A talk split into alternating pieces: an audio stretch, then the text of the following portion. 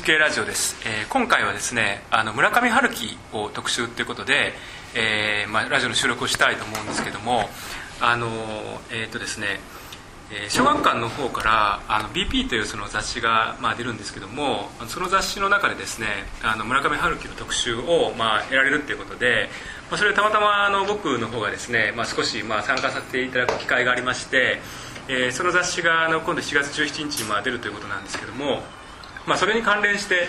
えー、今回ですねえーまあ、村上春樹と都市建築っていうことで、まあ、一旦建築ラジオで、えーまあ、一回その収録をしてみたらいいんじゃないかっていう話が出てきまして、まあ、その過程でですねあの文芸評論家の中俣明夫さんに、まあ、あの参加していただいてそれから五十嵐太郎さんと僕とで、えー、村上春樹についてちょっと語ってみようっていうふうな、まあ、企画になりました。で今日はあの今ですねあの南陽堂書店の4階のギャラリーにお邪魔してるんですけどもそこであの五十嵐太郎さんとそれから中俣明夫さんと僕とで、えーまあ、村上春樹について、えーまあ、いろいろとですねあのお話をしながらあの考えていければなっていうふうに思っています。じゃああのまず最初にですねあの自己紹介をしていただけますでしょうかね。じゃあ五十嵐さんよろしくお願いします。えっと五十嵐です。あの、まあ、今日なんでここにいるかっていうと,、えー、と1984が出てですねもうすでにあの読本というか便乗本が2種類ぐらい出てると思うんですが、えー、カード消防新社からも1984をどう読むかっていう、まあ、本が企画があってえーと、先月原稿の依頼があってですねその時点では書店でなかなか買えないので、えー、ちょっと難しいですって言ったらもう強引に本送られてきたんで原稿断れなくなってですね、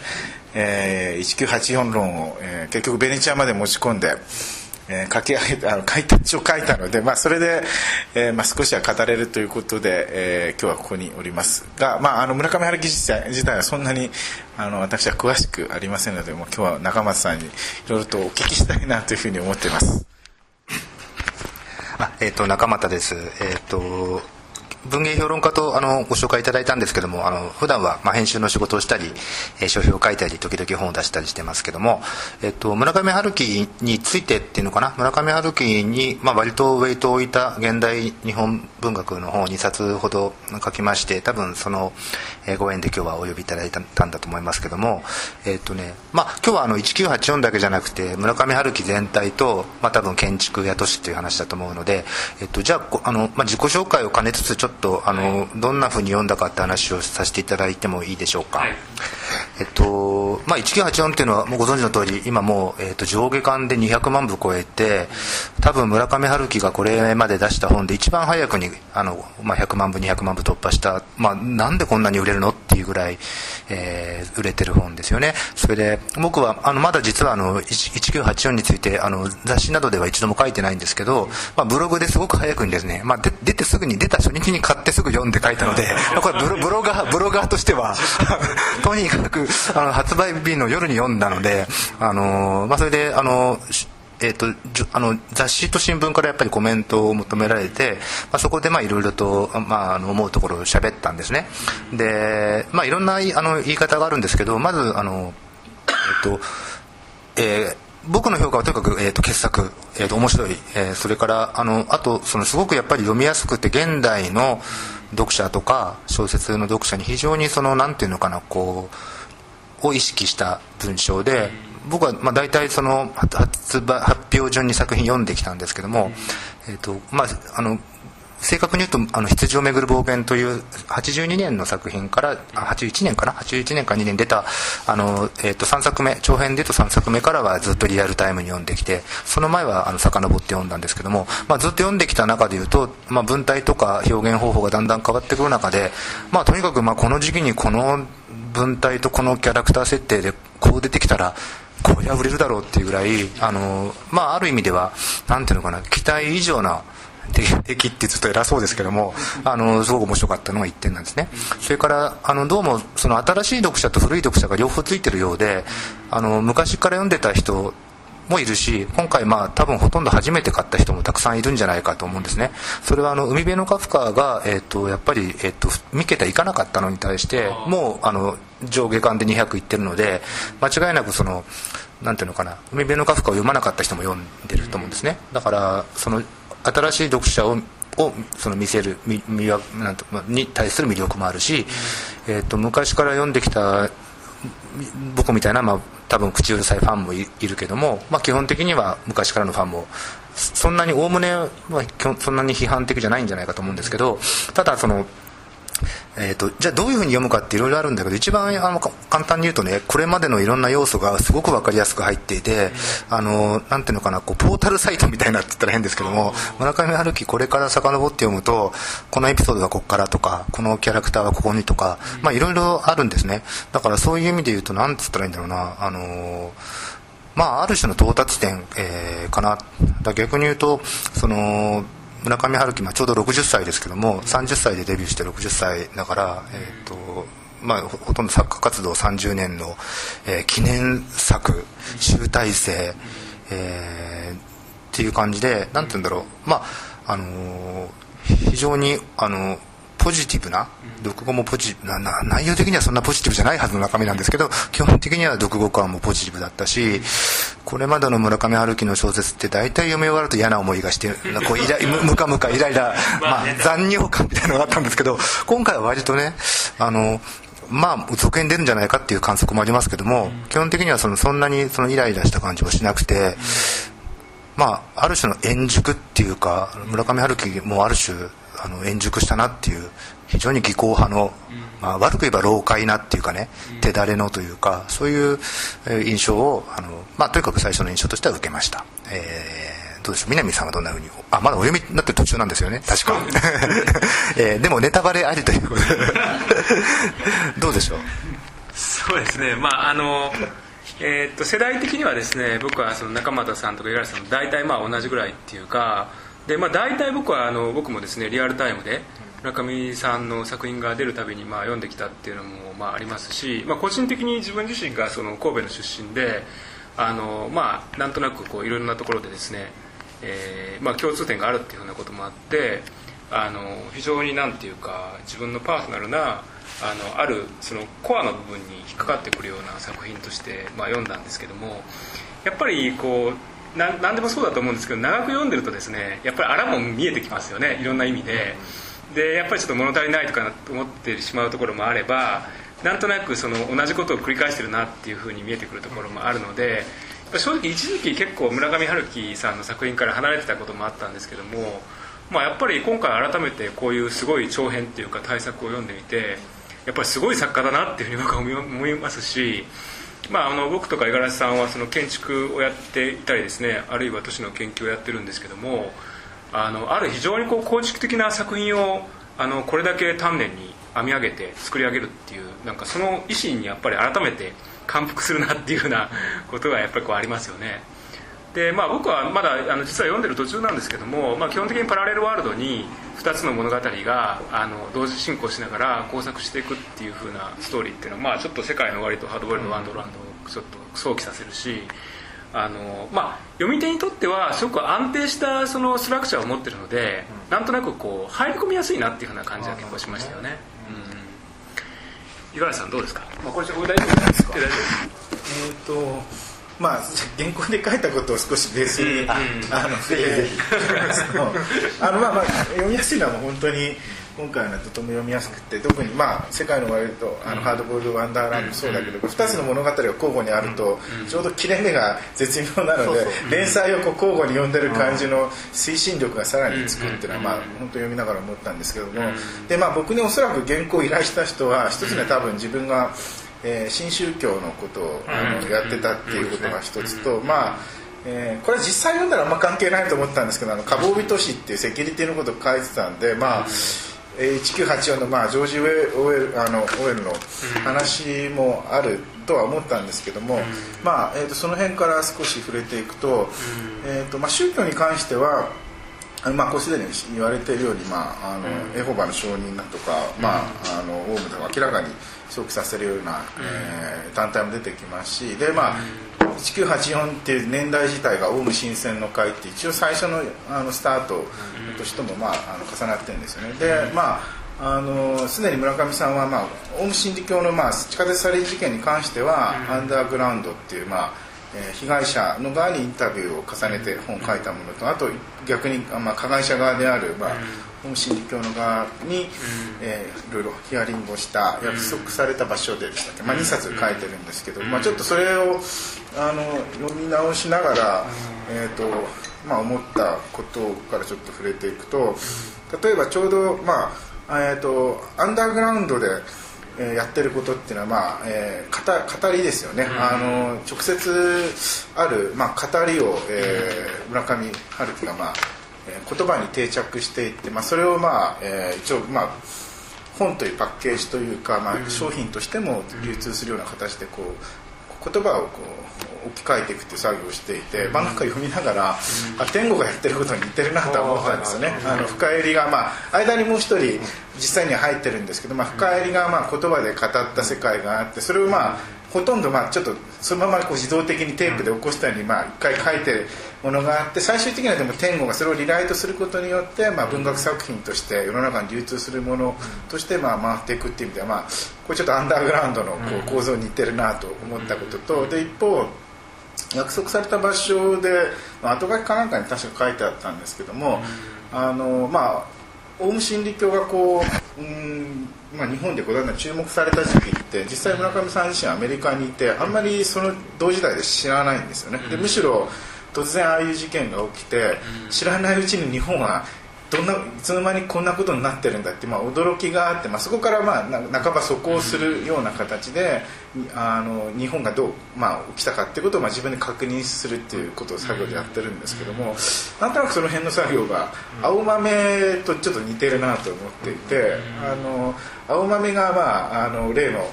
えー三軒茶屋近くの高速首都高からまあ降りるあたりで、えー1984のクエスチョンの世界に入っていくわけですよね Q の世界に。でその後彼女は世田谷の図書館でこういろいろ調べ物しますよね、そうするとまあ自分の知らなかった事件っていうのがこう次々出てきていて自分はこの世界を生きていたはずなのに知らないうちにまああの過去にこんなことが起きていてっていうことで、まあ、自分自身は違う世界に突入していくんだけど、まあ、これは、まあ、パラレルワールドとしても読めるんだけど、まあ、実際そういうことって起こりうるし、まあ、僕はなんかその村上さんの体験が結構その、オウムの突然出てきたオウムのことを後から調べた時に、彼自身がなんかそんなような思いも持ったんじゃないかなと思ってなんとなくこうあの青豆とこう重ね合わせながら読んでいたし、まあ、僕だって僕自身だって例えばあの建築を学んでいるわけですけども建築学んでない時に建築で起きてることはっきり知らないわけですよね。で建築勉強し始めると例えば1984年っていうのは一応ポストモダン建築で、あのフィリップ・ジョンソンの、えーえーあのなんだっけポストモダンのビルってありますよね、うん AT&T ビルとか。で83年に 磯崎新の筑波センタービルとか、まあ、東京ディズニーランドができて結構日本のポストモダン元年みたいな時期なんですけど、まあ、そんなのは後から、あそこの時世界が変わっていたっていうかな知るわけで、まあ、そういうのは多分じ実際経験でも起こり得るんじゃないかなと思う意味で、まあ、あのちょっとその2人のちょっと重ね合わせながら読んだっていうことが一つとあとはまあ地名だけにすごく注目して読んでいくと、まあ、これはむしろあの中間さんに聞きたいんですけど 完全にあの、えー天狗の移動軸っていうのは、あれもう中央線と総武線のなんかこう、ね。東西軸ですよね、もう完全にあの、まあ、要するに、えー彼が住んでる高円寺と、まあ、新宿で編集者と打ち合わせをしてでまああのとにかく東西軸でひたすらこうずっと移動して線ですからね。でであの深入りの保護者に会う時もずっと西の方に行ってであの時ねそうそう不思議な駅の名前で二股をって気がしたんですか、はいあれ本当にあるんですよ。ね僕。僕は。恥ずかしながら知らなくって。あの僕はあれはなんかあまりによくできた名前なんでこれ絶対フィクションだと思って調べたらあってちょっと個人的には驚いたんですけども。まあでもともあれ東西軸で。であの青豆はもう本当に自由が丘あたりに住んでて、まあ、六本木広尾渋谷っていう、まあ、あの全然違う軸で動いててその辺がすごいこうずっと、まあ、同じ東京にいるんだけども全くあの違う交通圏で、まあ、最後、まあ、高円寺である奇跡的な遭遇をするんだけど遭遇っていうかまあもうあの、えー状態になるんですけど、まあ、そういうちょっとあの場所も、まあ、読んでいくと結構ちゃんと周到に配置されてるなっていうのを思いました。僕はあの完全にあの総武線沿線で育ったんで、まあ、市川市川で育ったあの幼少時代を過ごしたっていうのが、えーと、天狗の設定で,、でそこに、まあ、一時期あの子供の頃、えー、青豆がいたっていう設定になってるんだけども、まあ、要するにその郊外、しかも郊外って言っても東の郊外なん。ですよね、だからなんていうのかなこういわゆる最近の郊外じゃなくてちょっと古い郊外っていうか、あのでしかもあのまあ、僕は建築がそんなにそのなんとかなあの打ち合わせがないんですけどもたまたま村上春樹の小説に関してはやっぱりその戦後の日本の、まあ、特に都市の郊外化とか、まあ、社会の変容と重ね合わせて読むっていう、まあ、読み方をしてきたんでそれでいうとその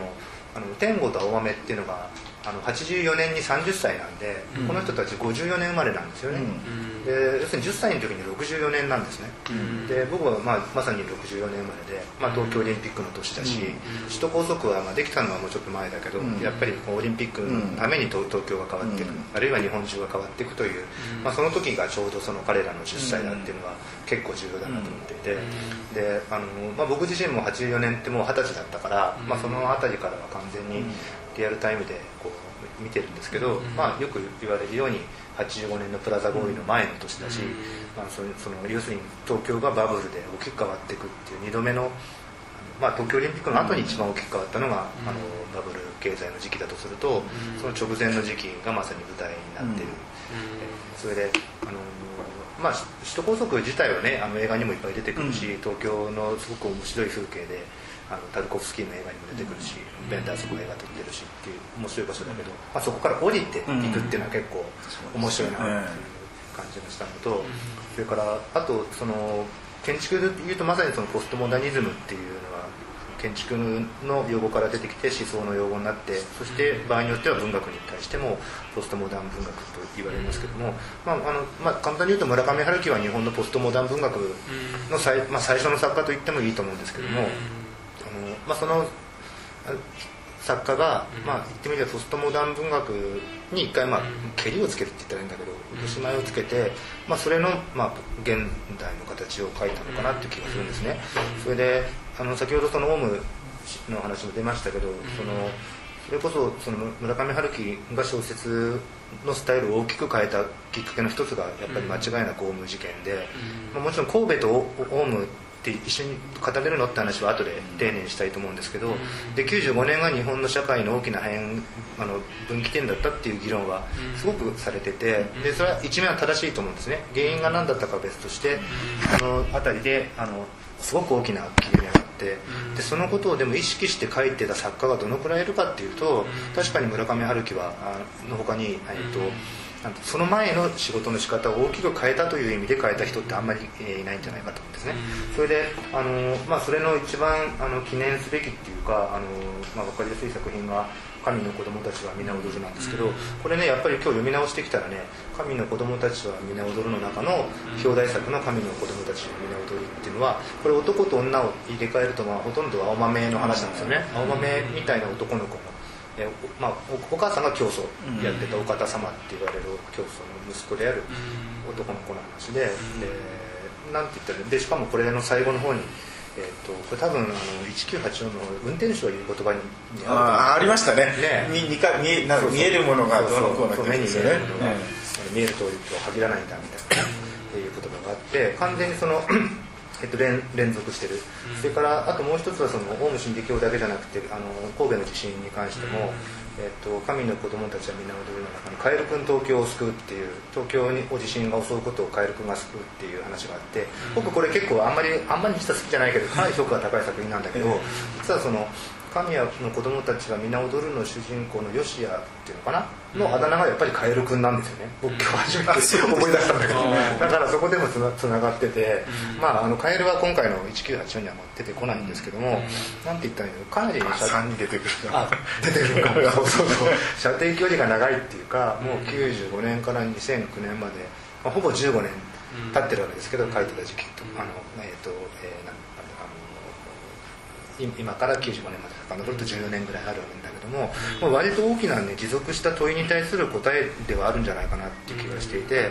あの それからやっぱりその後であのもう一度僕五十嵐さんに聞きたいのはそのオウムの競技っていうのが完全にいろんな競技の混ぜこぜで、まあ、キリスなんその仏教もあればある種その他の宗教の要素もあって完全にそのまさにポストモダン宗教だったと思うんですね、でまあこれはちょっとこう結論先取りっていうか論証しないで言っちゃうと村上春樹自身の中にもあるポストモダン的なその小説の文学のあり方と、まあ、オウムのそのある種何でもあり的なところっていうのはやっぱりどっかでねある種自己嫌悪っていうか似たものを見たんじゃないかって気がするんですよ。だからそのあんまりこう話を大きくしちゃうとあれだけど、まあ、ある種のそのポスト84年5年から2009年ぐらいまで至るあの消費社会とかポストモダン社会とかに対して割と一つの何ていうのかな暫定的な答えを出そうとしてるんじゃないかなその努力は感じられる作品じゃないかなと思って、えー、読読みました僕は。なんか今ちょっと話聞いて思ったんですけどね、うん、例えばその羊男とかね、うんうん、カエルとかあるいはカンガルーとかヤミクロとか出てきて、うん、なんとなくそのメタファーとしてアニミズムがあるっていうかね、うん、都市の中になんとなくこう要するに宗教的なモチーフってすごくよく出てくるじゃないですか、ただなんかすごくこう隠喩としていろんな次元で宗教っていうものがなんかこうにじみ込んでるっていうふうな感じがちょっとあるかなっていうのと、さっきなんとなくこう五十嵐さんがなんかこう遅れて気づくっていうか要するにそのタイムラグがあるわけですね。実際起こってることは確かに僕らも分かんない分かんないけど後になってそのことに気づくっていうかなんとなく後ろを向きながら前に進んでるみたいなで後からなんかあそこにあれがあったんだって気づくみたいななんとなくこう遅延っていうかなんかそうそういう感じがなんかちょっとあるのかなってちょっと思いましたけどね今話聞いててね。うんあの村上春樹の小説ってあの、まあ、出てすぐ読むんですけど大体、まあ、面白いんだけどどっか満たされなくて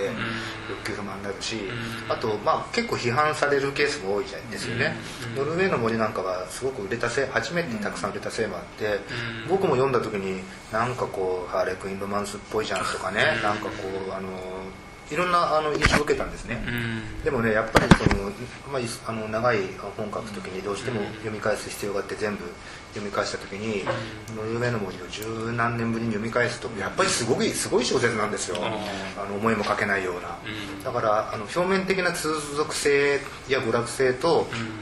あの遅れてくるねなんてある種の重たさっていうかそういうのがあってそこはあの、まあ、1984はまだちょっと遅れてくる方は分かんないんだけどあの地震でいう S 波と P 波じゃないけどなんかあの、まあ、遅れてくるね遅効性のものはありますよね。村上さんに関しては。俺の方ではねなんか読み返そうと思ったら結局見つからなくてどっかにあるはずで読み返せなかったんですけどさっきあのちょっとおっしゃってたこの「神の子供たちは皆踊る」って、まあ、ちょっと事前にこれは一応見といた方がいいって言われたんですけど、見て。であのさっきも1984自体がこう、まあ、これまでやったことをいろいろな形で集大成されてるこれもそうですよね。ただこの時になかなかこう完全に消化でなんだ完全燃焼できなかったようなものが、こっちの方で、むしろこう救い取られてそんな感じで考えるといいんですか？それはありますね。だからあの僕も、まあ神の子供たちは皆踊る」が出た直後に、僕が最初にあの小説について書いた本って「ポスト村上の日本文学」っていう本なんですけどこれちょうど2002年に出て、まあ、2001年の9.11の後に小説についてまとめた本で、この時点で村上春樹はまだ海辺のカフカ書いてなかったから、最新作がねほとんど「神の子供たちが皆踊る」だったんですよ、要するに神戸とオウムについてどう答えるのっていう答えが出て、でこれ読んだ時にやっぱりちょっといろんな違和感があったんで、あの自分の作品のリメイクじゃないかとか、神戸の地震とオウムをなんでそんなイコールで結べるんだとかいろんな謎があったんですよ、でそれはでも本人の中でもきっとずっと暫定的なあの答えでしかなくて、割と1984がこれをやっぱりね、ある種こう一つの長い物語にしたなと。であの三人称のあの登場人物を完全にその、まあ、客観視点で書くっていうのは今回は本当長編は初めてなんですけど「神の子供たちは皆踊る」の中にもう一部、まあ、あの要するに僕が一人語りをしない短編が出始めててそれでいうとこの時から始まったその神の子供たち以降の新しい小説の書き方のまあ言ってみればあの今の時点でのあの力を尽くして書いた、まあ、傑作、えー、問題作と言えると思うんですね。はい。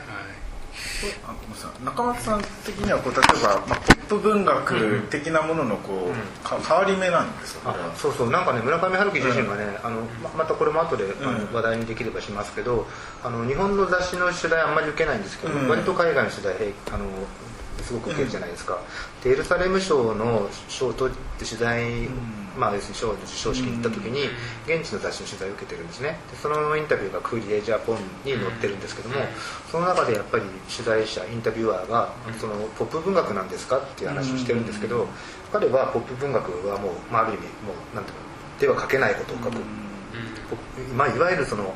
えー初期村上春樹的な消費社会とかいろんなそのポップカルチャーの名前を入れていくとかっていうんじゃいう意味でのポップ文学ではないと言ってるんですけど僕はそうそういう意味じゃなくてもっと広い意味で言うと本当のポップ文学のまあ言ってみればの成熟を1984に僕は見てるんですね。それであのー